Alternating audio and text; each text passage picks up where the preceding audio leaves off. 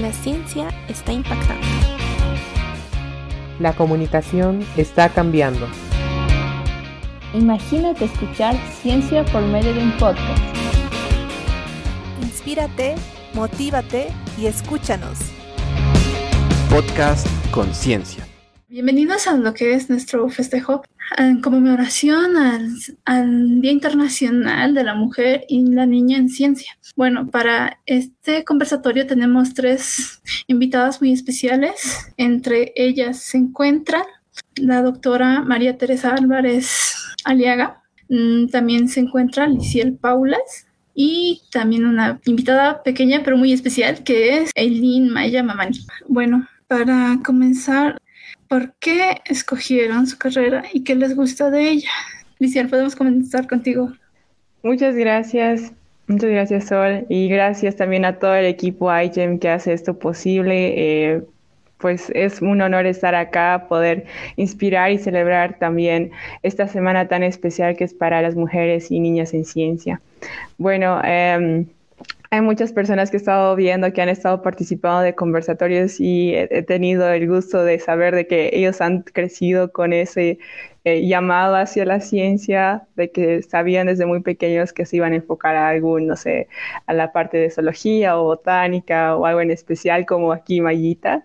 Eh, yo empecé mi, mi trayectoria en ciencia creo que ya en la universidad como tal. Siempre pensé que, bueno, de pequeña yo quería ser princesa eh, suena muy cliché, pero quería ser princesa porque me encontraba viviendo ese tiempo en Inglaterra y había una reina, entonces yo pensé que quería ser una princesa, pero luego mi mamá me dijo de que, eh, bueno, como era boliviana, era extranjera, realmente no podía acceder a la realeza. Ya después eh, empecé a ver, por ejemplo, películas sobre abogados y todo eso y me encantó ser abogada. Pensé por un momento que lo iba a hacer Luego vi otra película y era de astronautas y quería ser astronauta. Y así fueron eh, como cambiando mis gustos en el transcurso de mi niñez y adolescencia hasta que llegué a la parte de último año de promoción. Especialmente en secundaria había desarrollado un gusto particular por la biología, pero pensé de que podría ser médico por el hecho de que la biología y la medicina se relacionan bastante. Em, en mi último año nos llevaron a un curso de orientación vocacional en una universidad y pues yo entré a la parte de salud y empecé a, nos mostraron un cuerpo que estaba obviamente formalizado y empezamos como que a sacar los órganos, a ver en detalle y estaba muy curiosa por ver qué es lo que pasaba dentro de nuestro organismo. Pero después el doctor vino y pues me dijo, Liciel, eh, chicos, ahora es el momento de tomar nuestro refrigerio, vayamos por una salteñita y nuestras minis. Esa pequeña frase, esa pequeña oración me hizo notar de que tal vez no estaba lista para ser médico porque realmente no, no me esperaba hacer eso después de haber tocado un cuerpo formalizado. Entonces dije que tal vez seis años de carrera haciendo esto no iba a ser lo mejor para mí. Irónicamente me resfrié y el doctor que me estaba atendiendo me recomendó de que estudiara biología. Cinco años, bueno, meses después me eh, inscribí a la carrera de biología y pues creo que el momento más decisivo para ver si realmente estaba hecha para ser científica fue mi primera clase de biología general, cuando estaba observando a través de un microscopio. Era la primera vez que estaba viendo um, como organismos en el microscopio y eso explotó mi mente y me di cuenta de que realmente podría ser bióloga, que me apasionaba mucho ese mundo pequeño, que podría explorarlo durante mi carrera universitaria y también de por vida. Wow, muy linda tu historia y realmente es sorprendente de cómo los caminos de la vida te llevan hasta la ciencia o te redirigen a lo que realmente te gusta. Es, es fascinante. Pasando a las presentaciones, eh, presentaremos primero a Elin.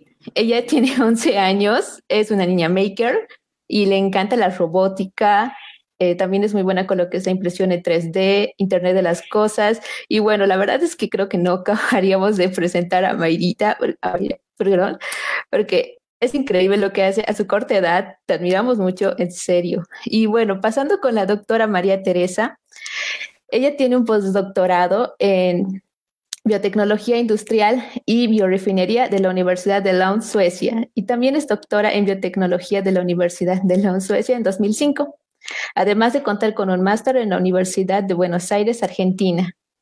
continuando con la pregunta que fue, em, ¿por qué escogieron su carrera y qué le gusta? ¿Podemos continuar con usted, doctora María Teresa? Me ha encantado escuchar la, la historia de Liciel respecto a su decisión, de cómo se ha enganchado en biología. Y bueno, me ha acordado muchos, muchos pasajes de mi vida. Yo desde pequeña, más o menos a los 10 años, empecé a, a despertar más la curiosidad por las ciencias naturales. Tenía en, en primaria un profesor muy, muy eh, curioso, si quieren, muy, muy bueno, que no nos hacía leer prácticamente el libro, sino nos decía, vayan al jardín y vean y describan lo que quieren ustedes y lo que encuentran, lo que vean.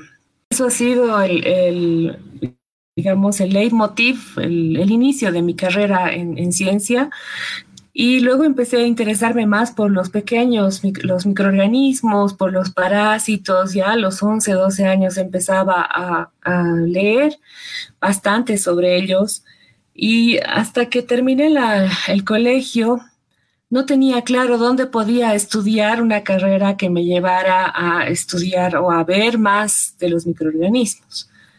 Entonces, eh, empecé a averiguar, a buscar y quedaban entre ingeniería, eh, química, que había microbiología, entre bioquímica, que habían tres microbiologías, y en eh, biología, que había una sola microbiología. Me acuerdo que era mi mamá, me insistía, me decía, pero estudia biología y luego vas a poder ampliar tus horizontes. Yo dije, yo veía que había más qué sé yo, más amplitud, si quieren, en, microbiología, en bioquímica, y esa fue la razón por la que elegí la carrera de bioquímica. Cuando entré y también como Liciel, empezaban a hablar de análisis clínicos y demás, entonces, o, de, o de, en ese entonces la carrera era unida, bioquímica y farmacia, entonces yo decía que, ¿dónde me he metido? ¿Para qué estoy aquí? Realmente estoy desubicada. Y, pero, fue hasta tercer año que también tuve la suerte de encontrarme con eh, docentes de microbiología que me abrieron el horizonte y, ahí fue el despertar de la carrera. Prácticamente la parte clínica la he obviado, si quieren, no sin ello haber estudiado algo de microclínica, pero ha sido como que eh, simplemente la excusa para llevar adelante mi estudio en esa parte. Y cuando terminé me dijeron, bueno, ¿y a qué te vas a dedicar? Eh, no sé, algo que aplique los microorganismos en la industria o que pueda eh, sacar provecho de ellos. Y de esa manera empecé a postular a varias becas para estudiar biotecnología y al final decidirme a la Argentina, donde había un boom en ese entonces en la biotecnología, ¿no? Y bueno, ahí empezó la carrera y ahí me enganché también al doctorado en biotecnología y ya saben la historia también, ¿no? De como que prácticamente eh, si quieren, llevo casi como 22, 23 años hablando de biotecnología dentro de lo que he estado estudiando, pero sin dejar de lado, obviamente, la parte básica de microbiología. Creo que todos tenemos en común de que la vida nos llevó por todos lados y por el camino hemos ido encontrando lo que realmente nos gusta. Y bueno, para Elin, la pregunta es un tanto cambiada, ya que, ¿qué es lo que te gustaría estudiar a ti o qué te apasiona? Eh, bueno, eh, nuevamente buenas noches a todos. Mi nombre es Celine Maya Mamani Mamani. Tengo 11 años y bueno, eh, lo que más me apasionó desde mis cuatro años fue más que todo la tecnología, los robots y sobre la computadora más que todo, sobre los programas que están en la computadora, hacer proyectos de robótica. Yo al principio no sabía nada de lo que era la ciencia solo me lo enseñaban a veces en mi colegio, pero no me interesaba mucho esa área. Eh, siempre me, preocupaba con mis circuitos, aprender más sobre la tecnología, que debo aprender más. Y gracias a que aprendí eso fue a mi papá, eh, Edgar, él fue el que más me inspiró en esta área. Y, en este 2020 Antes mi sueño era ser ingeniera y viajar a Estados Unidos para poder eh, estudiar en la Universidad MIT, para cumplir mis sueños de poder aprender nuevas cosas de tecnología y ayudar más que todo a las personas, a los niños y niñas más que todo, a que se introduzcan a este mundo de la tecnología. Más o menos en 2020 eh, me, me llamaron sobre una comunidad que se llamaba AI en Bolivia. Mi papá me contó sobre eso. Bueno, yo no sabía nada sobre esa área, pensaba que era como uno de los discursos normales de que van a hablar sobre tecnología, los robots, y solo entré a la videollamada y al principio no me interesó tanto, pero luego empezaron a hablar sobre los virus y ya que estábamos en coronavirus, eh, me empezó a interesar más sobre las bacterias y yo, eh, y decían sobre crear estos, eh, estas bacterias, nueva vida, y yo pensaba, vamos a crear un nuevo coronavirus, pensaba, y le decía a mi papá, y a mí me daba miedo un poco. Entonces luego, gracias a la doctora Tania Pozo, que es la que más me estuvo ayudando estos días para aprender sobre ciencia. Ella me inspiró a, a, continuar haciendo esto porque cuando terminó la reunión yo quedé eh, en shock, yo pensaba que, y le estaba preguntando, ¿cómo lo vamos a hacer? ¿Qué vamos a comprarme estos elementos para empezar a hacer? Y yo me puse muy emocionada para continuar, pero la doctora Tania me enseñó a que no hay que hacerlo de repente. Primero hay que saber, eh, primero hay que saber qué son las bacterias, para qué son los virus, y entonces ella me empezó a mandar guías, la cual yo las estudiaba paso por paso, y para aprenderme mejor estas cosas, yo tengo un canal de YouTube que donde subí un resumen muy corto eh, hablando sobre eso sobre la ciencia. Entonces, de esos días estuve aprendiendo más de esto y ya me invitaban para estas charlas sobre hablar de ciencia y yo eh, les contaba lo que aprendía y siempre le agradecía súper a la doctora Tania porque ella eh, yo al principio no sabía nada, estaba en cero. Ella me enseñó y ahora una de mis metas tal es ser científica, una buena científica, saber más sobre esto y aprender nuevas cosas porque yo pensaba que era solo mi círculo la tecnología, pero luego se me abrió otra puerta más en mi vida que es la ciencia y entonces eh, lo que más me gustó de esta área es que nosotros podemos crear nueva vida, pero en pequeño, ya que todo está hecho de bacterias. Nosotros podemos eh, analizar estas cosas y mm, eso fue lo que más me encantó y eso sería uno de mis sueños. Wow, Eli, realmente es increíble todo lo que nos cuentas. Y bueno, eh, como segunda pregunta, ¿cuáles son sus logros y qué dificultades atravesaron para llegar a ellos? Ah, esta es una pregunta bastante difícil muchas veces para mí. Eh, en realidad, escuchándola hablar de Lynn, yo me siento sumamente plena y orgullosa de haber sido parte de, de la formación de Tania. Ella ha sido mi alumna y hemos, eh, somos amigas y prácticamente hemos caminado de la mano, ¿no? A mí me, me, inspira mucho saber que la semillita que uno deja es un logro grande, porque a veces te preguntas y dices, ¿realmente estaré aportando a la sociedad, aportando a la formación de la gente de alguna manera? Esos son logros que son realmente importantes, más importantes que publicar un paper, que tener un proyecto, es eh, que el efecto sea como ondas crecientes, que siempre es una semilla y que esa semilla vaya sembrando otras semillas más. Y ese logro realmente me, me, me, enorgullece y me, me hace feliz. Y quizás las dificultades que más mm, atravesamos generalmente en nuestro país o en nuestros medios, en medios como el nuestro, es que eh, muchas veces la ciencia está mm, dejada de lado, ¿no? Es lo menos importante, eh, conjuntamente obviamente con la educación, no cuenta. Entonces, eh, prácticamente no se pone un input una, una política de desarrollo científico tecnológico, no hay como tal. Sí hay escritos, hay el Plan Nacional de Ciencia y Tecnología, lo que quieran, pero no hay una política real que eh, fortalezca la formación, por ejemplo, de recursos humanos en investigación. Y un país sin investigación prácticamente es un país huérfano, un país que está destinado al fracaso, al, al no progreso y que sea siempre un país eh, que estira la mano esperando dádivas del resto. Entonces, eso es lo que quizás todos estos años me, ha, me, me lastima, me preocupa, es una lucha de cada día tratar de hacer entender de que es importante el desarrollo científico y, bueno, uno hace lo que puede con lo que tiene y muchas veces eh, somos menospreciados en nuestro medio como científicos. Primero por, por ser mujeres muchas veces y, y, segundo porque dicen que la ciencia que se hace afuera muchas veces es mejor que la que se hace aquí.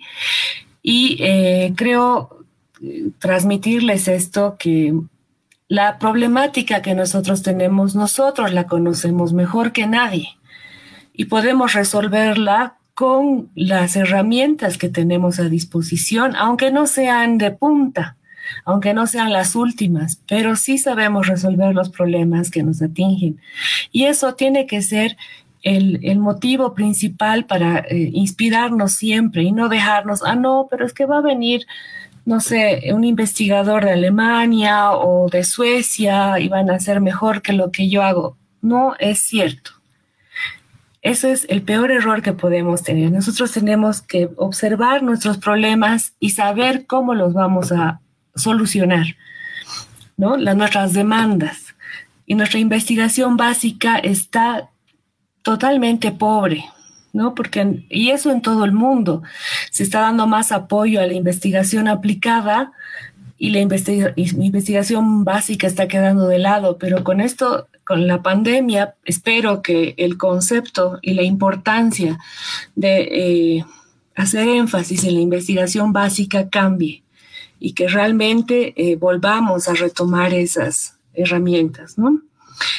Eso es en cuanto les puedo contar en las dificultades, quizás en nuestro medio es más, más eh, complicado hacer ciencia, como les digo, todo implica tiempo, a veces tienes no solamente ser científico, te exigen, tienes que publicar, tienes que escribir, pero detrás de, un científico generalmente está el hecho de que tiene que hacer de secretario, de mensajero, de, de, comprador de sus reactivos, de sus equipos, de además de, de lidiar con problemas burocráticos pertinentes a, a, cosas que ni siquiera le interesan.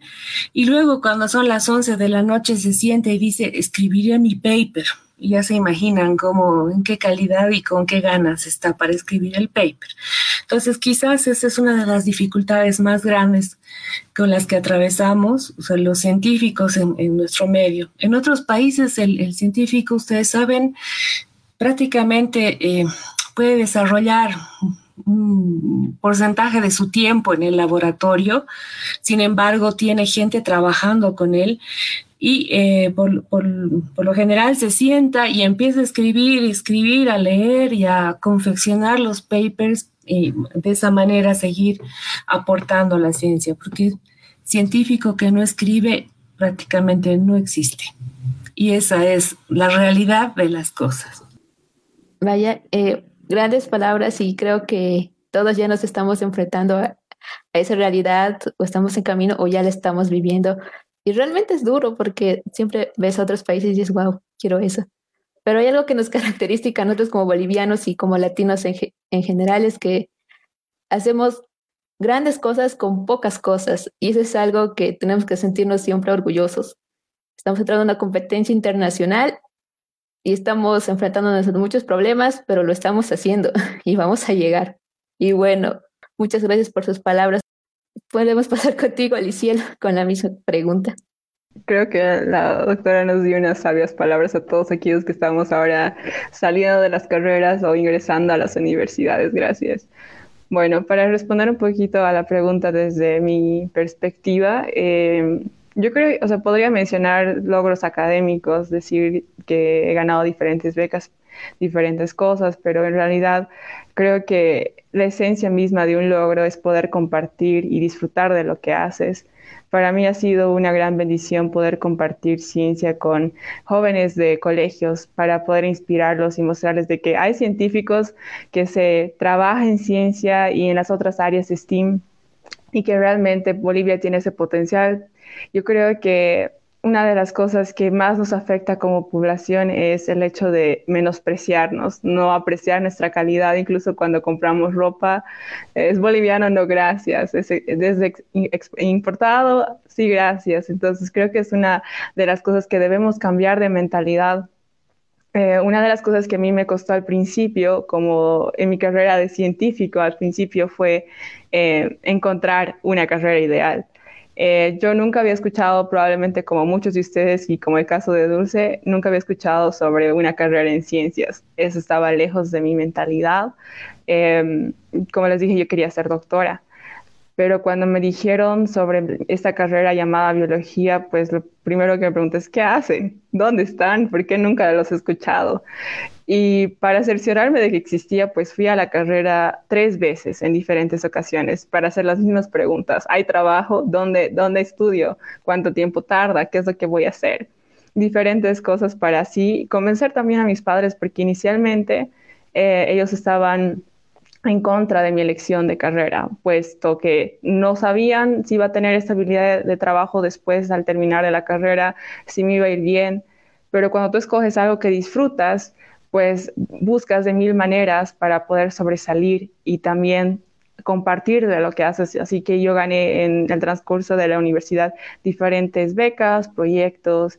Entonces les animo a de que si les gusta algo, no necesariamente ciencias, tal vez una carrera no tan conocida, pues vayan por ella. Otra de las cosas con las que puedo concordar con la doctora es justamente el tal vez poco apoyo que hay en Bolivia y que dificulta mucho, digamos, el, ese proceso de evolución de los científicos o de la ciencia en nuestro país.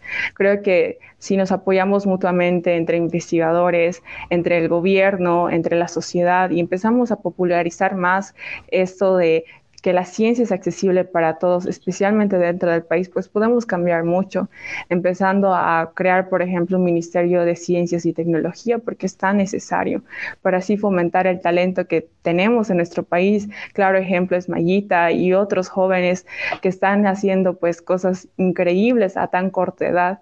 Entonces yo creo que si nosotros podemos sobrellevar y también eliminar estas barreras, pues que podemos hacer de que Bolivia sea un gran país si es lo que les gusta, realmente pelean por ello, luchen. No se van a arrepentir. Y bueno, eh, Elin, ¿tú qué nos puedes contar? Eh, bueno, eh, la verdad, yo eh, jamás cuando era pequeña he escuchado a que una personita me diga, eh, ¿qué tal si hacemos un proyecto de robótica? ¿Qué tal si hacemos esto?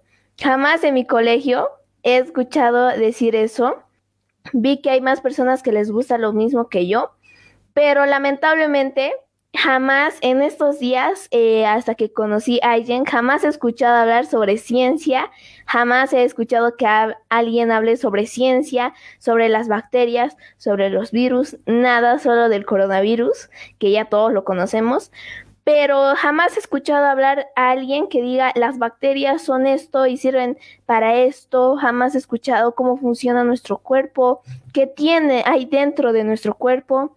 Entonces, eh, si hay pocas personas que hablan de tecnología, me imagino que hay menos personas que hablan sobre ciencia, porque en Bolivia la tecnología es muy escasa ya que eh, hasta en los colegios, en la mayoría de los colegios, no hay una área específica sobre computación. En mi colegio, por ejemplo, eh, yo eh, aprendía recién en segundo de secundaria lo que era la parte de cómo utilizar una computadora, cómo tienes que abrir estos programas, recién eso. Entonces, yo, por ejemplo, tengo una prima que estudia en un colegio fiscal la cual eh, ella no sabe nada sobre la computadora, ni siquiera sabe cómo eh, usar el mouse ni nada. Entonces hay muchas personas que están en peores problemas estos días, peores con el coronavirus y peor con las clases virtuales. Entonces hay que mejorar eso ya que eh, Bolivia más que todo se queda ahí. No queremos avanzar más adelante, no queremos saber qué hay eh, más allá nos quedamos ahí con los mismos trabajos, con los mismos día a días, con las mismas cosas, haciendo siempre lo mismo y no queremos descubrir cosas más allá. Entonces, eso es el problema que yo veo en Bolivia ya sé que en, otros países avanzan más lejos, eh, pero en Bolivia es muy, muy raro que se hable sobre científicos. Por ejemplo, yo al principio no sabía nada de científicos ni nada. Eh, solo en las historias y en las películas nomás veía eso, pero ahora que me uní a alguien, pude ver que hay personas que les gusta la ciencia, que les apasiona esto y que también quieren cambiar a nuestro país. Es que es la verdad lo de los colegios. Y en algunos casos es peor eh, porque incluso están ahí las máquinas, pero está bajo llave y, y creo que muchas de mis compañeros, hablando por experiencia personal, eh, realmente no sabían nada y hasta el día de hoy eh, les sigue costando usar el Classroom y que es algo que... Y creo que yo hubiera estado también por el mismo camino si no me moviera tanto como lo hago, que es buscando cursos y logró entrar uno de la embajada y ahí fue donde aprendí a usar todo tipo de herramientas tecnológicas que sabía que me iba a ayudar en la pandemia y gracias a eso realmente pude aprender porque en el colegio, incluyendo ciencia, ya estamos mal, los laboratorios dan pena. Y bueno, como finalizando con la última pregunta, eh, ¿qué rol tiene la mujer en la ciencia y cómo podemos impulsar a que más niñas tomen este camino y una conclusión por parte de cada una. Eh, bueno, algo que siempre he visto es que los hombres siempre dicen a las mujeres que no van a poder, no vas a poder viajar, no vas a poder ir al extranjero, no vas a poder estar en una universidad buena. Y las mujeres se quedan con ese pensamiento de que ellas solo van a estar para atender en la casa, para cuidar a los hijos y eso no es cierto, ya que ellas tienen la misma capacidad que los hombres eh, de hacer cosas increíbles o más. Entonces, em, sería bueno que inspiremos a que más niñas eh, desde su corta edad que aprendan a que eh, no se desanimen en este mundo, que ellas también pueden, pueden ir a ser astronautas, pueden ser presidentas, pueden tener las carreras que ellas quieran y mejor con la ciencia que hay pocas mujeres que saben esto que puedan aprender sobre esto y no se queden con ese pensamiento eh, en ese mismo lugar de que ellas no pueden. Bueno, comparto la opinión de Mayita. Creo que en nuestra sociedad, especialmente en nuestro contexto boliviano, aún falta mucho por cambiar las mentalidades de la población para así que las mujeres podamos acceder no solo a ciencia, sino a oportunidades eh, iguales que los varones, ¿verdad? Entonces, hay muchas cosas que todavía debemos cambiar. No existe un rol para mí determinado, predeterminado hacia las mujeres en ciencia, porque en realidad tanto eh, tu contexto socioeconómico, si eres mujer o varón, o tal vez, no sé, de tu clase social, origen étnico, pues si eso no debería tener ningún tipo de determinación si vas a hacer ciencia. No creo que el hecho de ser mujer te agregue más o menos, en realidad es el trabajo que haces y cómo lo disfrutas lo que realmente va a marcar la diferencia para romper todo ese tipo de barreras, especialmente de género. Creo que debemos popularizar primeramente la ciencia para que todos, tanto varones como mujeres, escuchen sobre ella y puedan acceder en sus colegios y, también podamos solicitar más cosas, ¿no? No tanto tal vez en la universidad, pero sí empezando desde muy temprano en primarias, secundarias y avanzar hasta las universidades, porque es muy necesario y lo estamos viviendo ahora. Y pues para Después también trabajar, bueno, trabajar simultáneamente con el tema de equidad de género. Cada vez más hay, mujer, hay más mujeres en ingeniería, lo que me pone muy feliz. En las facultades de tecnología cada vez se ven más mujeres. Em, pero también debemos trabajar lo mismo en ciencias para que todos podamos acceder, no solo hablando de un contexto de género, sino también en cuanto a clases sociales, porque es algo bastante notorio todavía en nuestro país. Eh, yo creo que una buena manera de hacerlo es a través de este tipo de eventos de difundir personas que estamos haciendo ciencia desde diferentes perspectivas, edades y que realmente nuestras historias eh, marquen un ejemplo o una inspiración para aquellos que tal vez no, no lo saben o no habían escuchado de estas carreras y se den cuenta de que todos tenemos básicamente las mismas capacidades. Desgraciadamente no todos tenemos los mismos privilegios y oportunidades, pero aquellos que ya estamos avanzados en esta carrera o que estamos ya eh, en puestos más privilegiados, tal vez que si estamos tal vez en la universidad trabajando o estamos haciendo ya ciencia, pues podamos traer y ayudar a otras personas más que estén interesadas en esta área. Nuestra, nuestra realidad es bastante peculiar porque las niñas, por ejemplo, en el campo, son destinadas directamente a, quedarse en la casa, a cuidar de la, del ganado, no sé, de los arados, y el que tiene privilegios ahí es el, varón, el mayor por lo general, y que llega a duras penas si quieren a formarse en el, hasta el cuartel, ¿no? Termina el colegio, llega a ser el cuartel.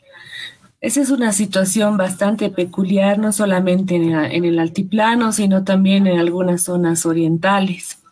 Y eh, repercute en que la mayor parte de nuestra población que de la que se puede rescatar un recurso humano fortalecido en, la, en ciencia, eh, está en el 70% de esa población. Entonces, si nos abocamos solamente a hablar a las personas que viven en el área urbana, también el déficit que, por ejemplo, Mayita mencionó de que los colegios prácticamente ni mencionan lo que es ciencia muchas veces, eh, tendría que ser algo que nos llame la atención a nosotros como, como grupo que tenemos la iniciativa de formar em, nexos de investigación y que nos colaboremos. Entonces, así como la, la moción de las chicas huasquiris, nosotros podemos eh, eh, formar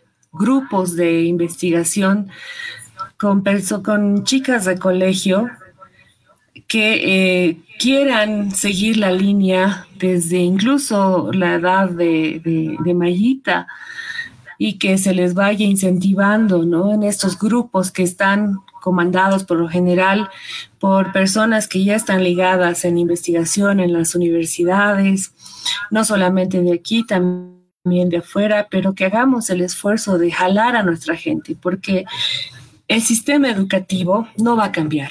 Es más, está yendo en retroceso como eh, nunca antes hubiera visto.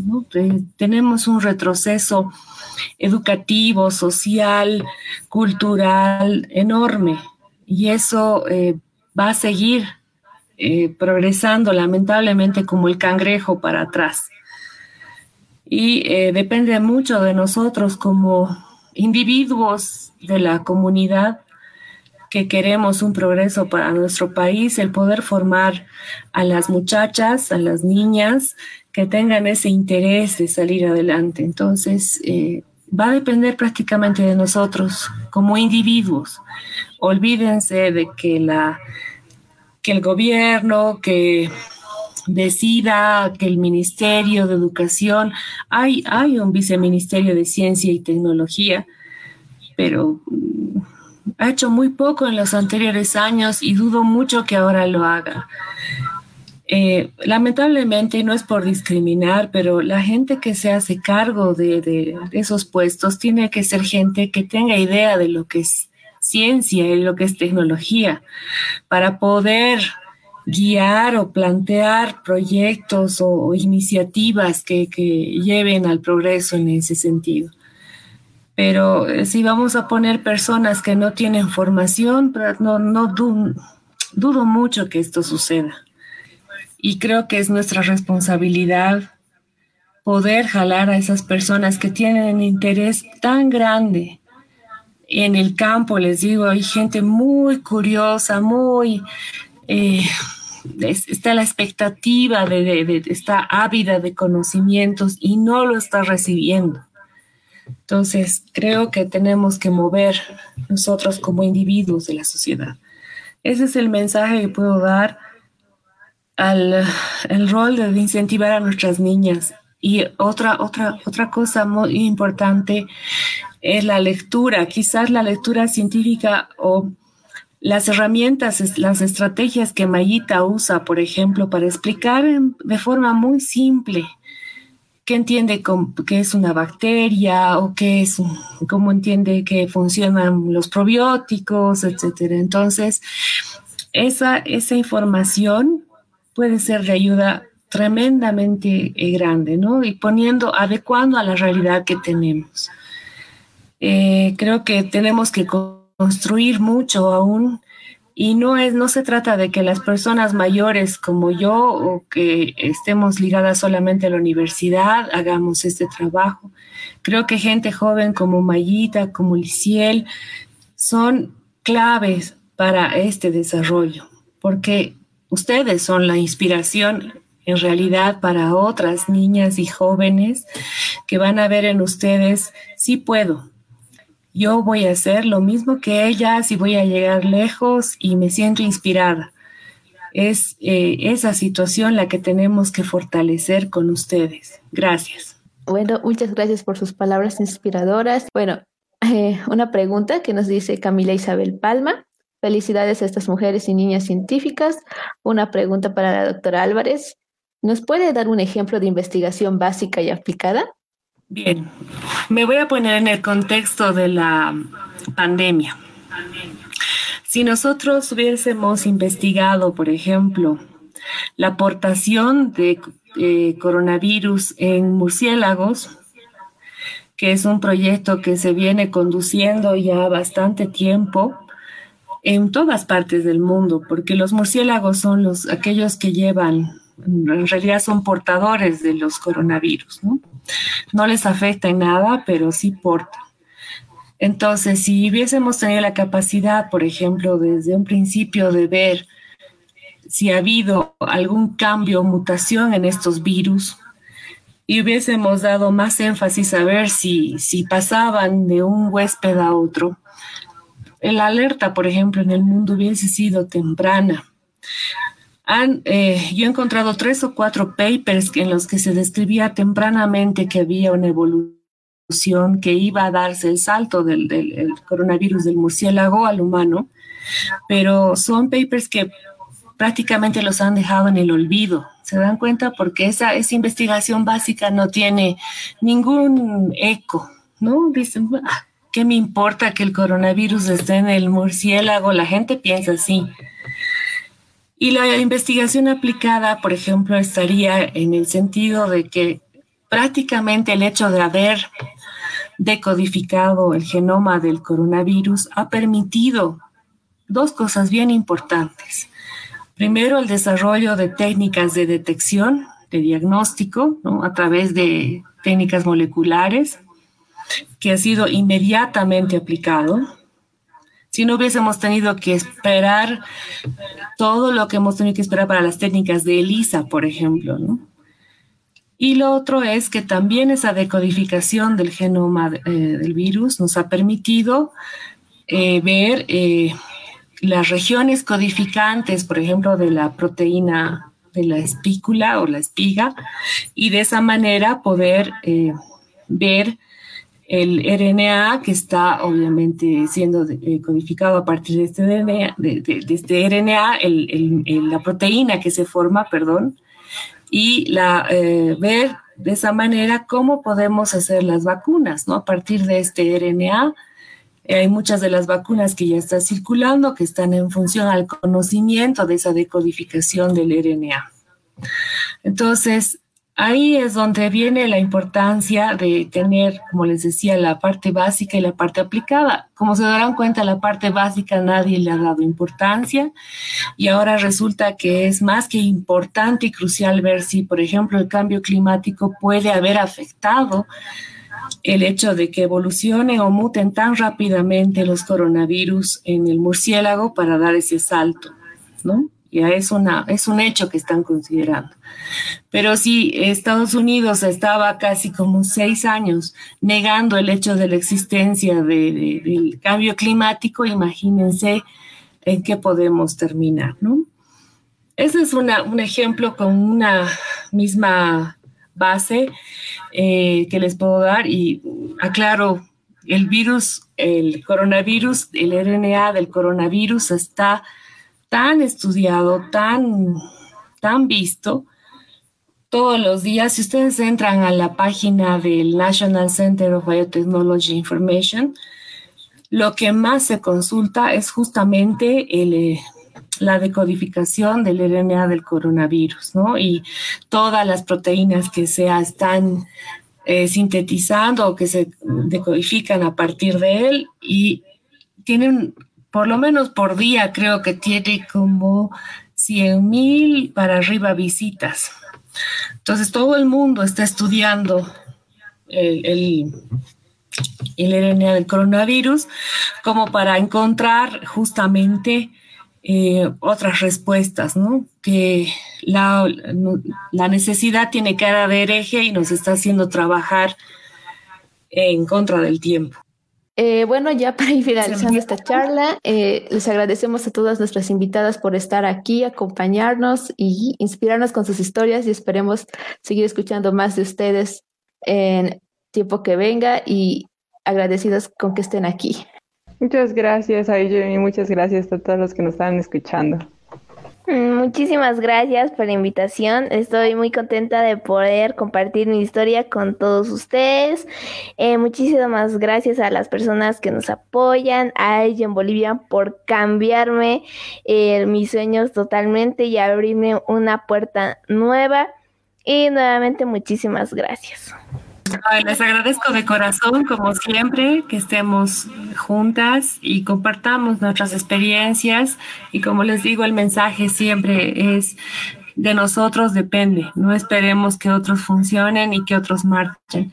Y aquí también quiero agradecer al papá de Eileen, que, que sé que le apoya mucho, que le incentiva y el rol de los padres es crucial en la formación de las niñas científicas. Es sumamente importante porque depende de ellos que eh, lleguen adelante, ¿no? Que no las consideren como princesitas solamente, ¿no? Tú, tú puedes, tú piensas, tú haces. Y bueno, creo que con esto nos despedimos. Muchas gracias a todos los que estuvieron aquí. Tengan muy buenas noches. Gracias.